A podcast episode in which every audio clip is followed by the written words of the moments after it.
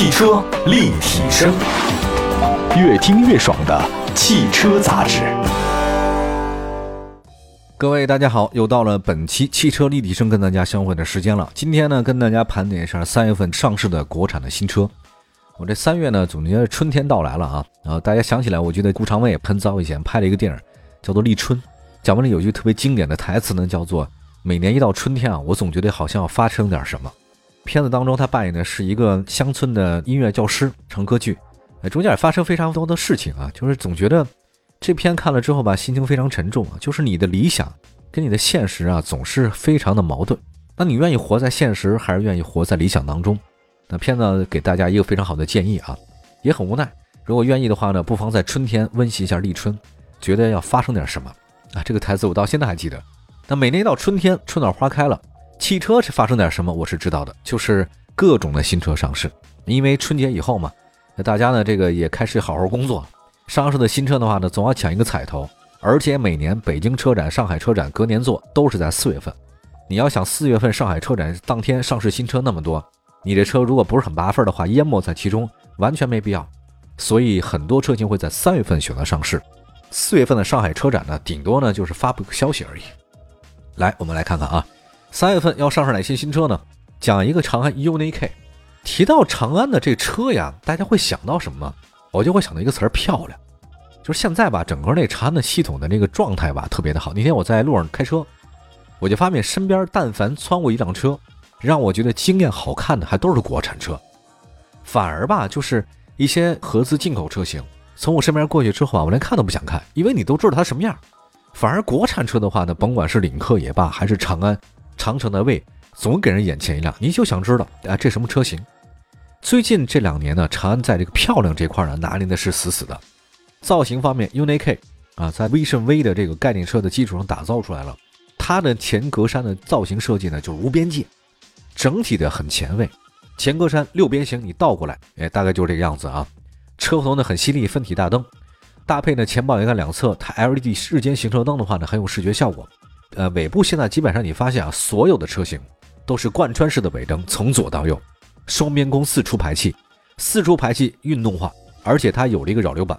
这个扰流板的话呢，是车顶的尾部扰流板。据说它这个设计灵感呢，源自航天飞行器啊。内部是三联全液晶仪表盘，没有连屏设计，但这种设计的话呢，让尺寸变大一点，中控屏看了科技感更强。要连屏的话，其实成本会更高。哈哈。此外呢，新车的话呢，还用了飞机舱式的挡把儿，它的内饰的质感是很强的。另外，它配置呢比较丰富，全 LED 的大灯组，IMS 的智能座舱交互系统。这个系统啊，比如说呢，你的脸部的那个账号、疲劳的驾驶提醒、手势的交互控制、主动问候等等。比如说，如果你分心了、疲劳了，它会马上提示你，这还是挺对的。还有一个科大讯飞的全场景的智慧语音，索尼的高级车载音响。增强现实的 AI 啊，这个其实还是挺酷的。车身方面，新车配置呢是轴距二八九零，动力方面搭载的是蓝鲸 NE 系列的二点零 T，最大功率两百三十三马力。传动部分呢是八速的自动变速箱啊，其中两款车型呢配备四驱系统。这个车特别酷，我觉得你要想追求漂亮这块，长安真的给你了一个满意的答卷，而且车内的这种配置真的特别的好，价格并不贵。而且呢，比卡宴还要好看，我觉得这个不为过啊。如果各位真正的了解了解国产这种自主品牌的车型之后，你也会这么想。下一个再说魏摩卡，提到魏摩卡，你会想到什么？你不会想到长城，你会想到华为，因为有着华为二公主姚安娜代言的魏摩卡还没上市，这车呢就已经特别的火。我一直觉得，身为这华为任正非啊，对吧？都知道。但你说这姚安娜怎么姓姚呢？后来一查，哦，这个很厉害啊。任正非五十四岁的时候呢，生的姚安娜，一直在上海生活，后来进入美国的哈佛。我觉得他是一种典型的什么不努力我就得回家继承家业的那种明星啊，他就是这样的。我必须在外面好好打拼，得出道当明星啊。如果实在当不了明星，就回家我得继承华为。哇，那个太辛苦了。作为未品牌基于咖啡智能平台打造的第一款车型，就是这摩卡。它其实大家都知道摩卡咖啡啊，它的六边形进气格栅是锁子甲风格。再搭配两次造型狭长的大灯组，而且它提供了两种不同的轮圈组合，一个是十九英寸，一个是二十英寸，并且搭配了隐藏式的门把手。尾部设计里面呢很运动感，车身尺寸的话呢，根据申报的信息，它的轴距是二九幺五，所以它这个尺寸比较大。这个摩卡的内饰部分是天迥造型，贯穿中央的线条将整体分为上下两层，打造一个无限延伸的视觉效果。细节上，摩卡使用大量的亲肌材质，什么意思？就是你对你的皮肤感觉很友好的，不会是塑料片子，大家明白了吧？它有几种搭配方案：冰山蓝、银河白、科技灰、双色或者纯色搭配。同时，摩卡呢还有一个叫金钻挡把，看着就那么富贵，金钻。配置方面的话呢，摩卡的咖啡智能座舱呢有的主仪表盘、主控的 AR HUD 抬头显示，还有包括触控的面板屏，实现四屏联动功能。智能方面的话呢，还有配备了高速的驾驶辅助 HWA、高速自动领航辅助驾驶 NOH、高速公路的领航驾驶系统 HWP 等等吧，反正各种复杂道路啊全部支持。动力方面的话呢，为摩卡搭载了普通燃油版和插电混合版两种动力，其中燃油版搭载的是 2.0T 的发动机加 48V 的轻混，热效率很高，那因为它米勒循环嘛啊，还要匹配的是 9DCT 的湿式双离合，插电混合动力 2.0T 发动机加电机组。啊，纯电模式下可以续航里程两百公里。接下来呢，再说一个五菱的消息啊，五菱征途，大家不要觉得这是 SUV，这是一个皮卡。最近呢，我也在网上经常能刷到五菱征途的消息，我也怀疑呢，是我某一次在手机上刷了这个皮卡消息之后，大数据的推送啊，竟给我推送皮卡消息了。这个五菱征途啊，它叫青春型的皮卡，从二月二十二号呢预售开始到现在，引起很多关注。上市时间也三月份，轴距呢很大，三幺六零，毕竟是个大皮卡。双排五座设计，坐四五个人没问题，而且后面还有后货箱啊，不是后备箱。五菱征途的内饰呢，贯穿了机械美学的理念，深灰色调，化繁为简，大气年轻。此外呢，两端还设置了机械的立体式的镀铬的出风口，特别漂亮，给我的感觉就是自由奔放。这次呢，五菱呢把青春型皮卡啊加了很多配置，比如说有八英寸的中控屏，有多媒体的娱乐系统，还有倒车影像，并且可以通过手机连接实现在线导航。在线听歌，我说到这儿，大家别笑，我可以在线的导航、听歌什么的，不需要再连手机了，是吗？实际上，这些看似很普通的功能啊，在皮卡的应用上真的不是特别的多，因为皮卡车它的使用环境，在目前国内的环境，可能跟国外的环境还真的不太一样。看似好多高科技的电子设备在皮卡上并没有应用，别说皮卡了，我二零零九年买那个宝来，到现在为止也没有大屏的。甚至很后期买那个高七的第一代车也是没有中控屏的，所以我在想，真的不是每个人他的想法都一样。有些车评人的话真的不知道，现在其实中国百分之八十的车型当中，中控屏还是听不了歌，也没有办法在线导航的。我们再看动力方面啊，之前工信部啊申报的目录上显示，新车将搭载一台1.5升的自然吸气发动机，满足国六排放标准，百公里综合油耗呢是7.0升。我也在网上看了一些啊，这个五菱征途皮卡的改装版，有什么钓鱼的、露营的、雪地版，我觉得拓展能力很强。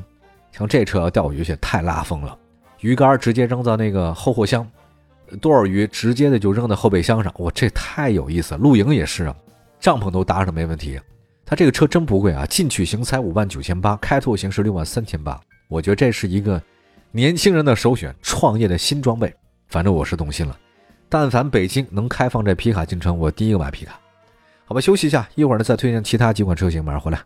买好车，买便宜车，就上有车以后 APP。作为腾讯战略投资的汽车信息服务平台，全国车辆降价信息，全市车价更低门店，通通实时更新，帮老百姓买到又好又便宜的汽车。老百姓买车就上有车以后 APP。汽车立体声。汽车立体声，我们的节目呢是全国两百多个城市的落地播出，欢迎大家的继续收听。问候所有在听节目的车友朋友们。我们刚才呢说了三月份上市几个国产新车，接下来呢说说新车第四位，一汽奔腾 T 五五。一知道 T 五五你就知道了，它介于 T 三三和 T 七七之间啊，车长呢近四米五，轴距达到二六五零，这个其实还是紧凑级 SUV，不是很大。你要类比一下，这奔腾的 T 五五呢，跟那现代的 X 三五其实差不多大。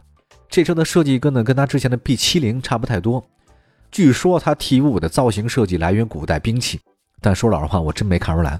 据说它那个灯呢跟那个戈的造型是很像的，大动干戈那个戈，古代人吧他打仗的时候其实拿大长竹竿子，上面呢和一个那个叫戈，那个为什么大家就说古代的兵器那么长？很简单，两军作战的时候，我还没遇见你之前，谁的杆长不是说近身战斗的啊？大家看武侠看太多了，拿一把短剑啊，一个匕首就能上战场，那你就死路一条。你还没见到人呢，对方十几个士兵一割一刮你，你立刻就完蛋啊！他这个是据说灯的造型是割，但其他的我没看出来跟古代兵器有关系啊。它的轴距是二六五零，尾部方面的话呢，配备了大尺寸的扰流板，还用了现在很主流的贯穿式的尾灯啊，时尚感、动感气息很强。跟奔腾 T 五相比的话呢，奔腾 T 五的运动版的后包围加了动感的黑色饰板和导流槽。内饰方面的话呢，新车采用了环抱式的座舱设计啊，偏向驾驶员这一侧。新车的全液晶仪表和大尺寸中控屏采用了一体式的连屏设计，当下很主流，搭载了三辐式的平底方向盘。动力方面，1.5T 最大功124，匹配是 DCT 变速箱，百公里油耗呢是6.6。这个车呢是家用，特别适合就年轻人代步使用是很方便的。车也不贵。下一个呢，说东风风行 T5 的 EVO。东风风行这个车型大家不是很熟啊。那我也呢是看了这个图片以后搜了半天，哦，才发现这是东风风行。外表来看的话呢，东风风行 T5 的 EVO 下倾式的车头设计像什么？我第一感觉，我当时觉得是卡宴。保时捷卡宴就是往下俯冲嘛，对吧？你看现代那个名图也是类似啊，伊兰特也差不多都是整个前机盖的往下冲。风行 T5 它那个直瀑式的中网造型很夸张，也不失霸气。獠牙式的远近光灯看着很运动。它用了当下比较流行的溜背式设计。你说现在我觉得整个所有的车都是溜背式设计了吧？中控屏呢依然是三副方向盘啊，这个都没什么可说的。车身尺寸方面的话呢，轴距是二七幺五。动力方面的话呢，搭载了沈阳三菱生产 1.5T 涡轮增压发动机，还是三菱的那个系列。最大功一百四十一，峰值扭矩呢是二八五，匹配是七速双离合。东风风行 T5 的 EVO，这个车型开起来的话呢，我觉得主打的应该不是大城市，二三线城市可能开的更多一些。第六款车，新款的长安 CS35 Plus，三月底，长安呢卖的应该都是特别火的一款车型啊。长安 CS Plus，他们家那个设计语言我这半天没搞懂是什么呢？叫做御岳，御呢就是皇家那个御道嘛，岳呢就是岳飞的岳，就山岳的岳，御岳。车头部分是倒梯形，熏黑处理。有一侧呢带有橘红色 S，前杠呢是横贯式的橘红色色条，全新设计啊。新车的保险杠部分的话呢也是重新设计了一下。CS 三五主打年轻的啊，红色饰条，它红黑撞色。后杠的话呢双边共两出的排气管，取代了现款的隐藏式的排气设计。基本现在打运动造型的都是双边共两出或双边共四出。值得一提的是车头的底部加装了毫米波雷达。预计呢，这个新车完善智能驾驶，车身尺寸方面是二六零零，哎，这车不大。CS 三五尽管是 Plus 了，它也不是很大。新款的长安 CS 三五 Plus 呢，继续搭载一点六的自然吸气发动机和蓝鲸系列的一点四 T 发动机，最大功率呢是九十四和一百一十六。传动方面，它是一点六升的发动机，匹配是五速手动变速箱和 CVT；一点四 T 发动机匹配的是七速双离合。CS 三五 Plus 一定主打是年轻人的群体，外形很好看。开出去不跌面，特别适合刚工作两三年的朋友们选择这款车型。再来说一款第七款车型，也是今天最后一款车型了，比亚迪秦 PLUS DM-i。造型方面，秦 PLUS 的前脸是多种材质的，秦 PLUS 得以沿用了龙脸，但它那个龙嘴的造型更大了。进 气格栅要多大有多大，后面的尾灯要多长有多长，镀铬的要多亮有多亮。还有一个内饰部分。秦 PLUS 呢是用比亚迪的一个内饰风格，叫做新国潮轻奢美学，环抱式的中控平台，内饰呢是贯穿平行线设计，整体层次很分明。比亚迪秦 PLUS 呢标配着 LED 大灯，十点一英寸的旋转大屏，手机的 NFC 车钥匙、倒车影像。次入门版本的话呢，在增加了五英寸的全液晶屏、天窗、主驾座椅的电动调节、后排的出风口、后排的中央扶手加杯架。顶配车型的话呢，独享十二点八英寸的旋转大屏。此外呢，还有内饰氛围灯以及前倒车雷达等前卫设计。动力方面，秦 PLUS 呢搭载了霄云插混专用的1.5高效发动机，这也是比亚迪的 DM-i 超级混动技术的核心。阿特金森循环嘛，还有15.5的高压缩比、废气再循环和分体的冷却技术，热效率高达百分之四十三。这个是他们测出的数据啊。今天七款车都已经说完了，比亚迪的秦 PLUS DM-i，还有刚才说到了是新款长安 CS35 Plus，东风的风行 T5 EVO，一汽奔腾 T55，还有五菱的征途，这是皮卡、魏摩卡以及长安的 UNI-K。这七款车型出来以后，我相信大家对整个的含金量应该是觉得是可以的。整个三月份上市的新车，国产车是非常的多，希望感兴趣的朋友们不妨多关注一下。感谢各位关注今天的汽车立体声，祝福各位三月好春光，每天到三月都能发生点什么事儿，希望各位发生的都是好事儿。我们下次节目再见，拜拜。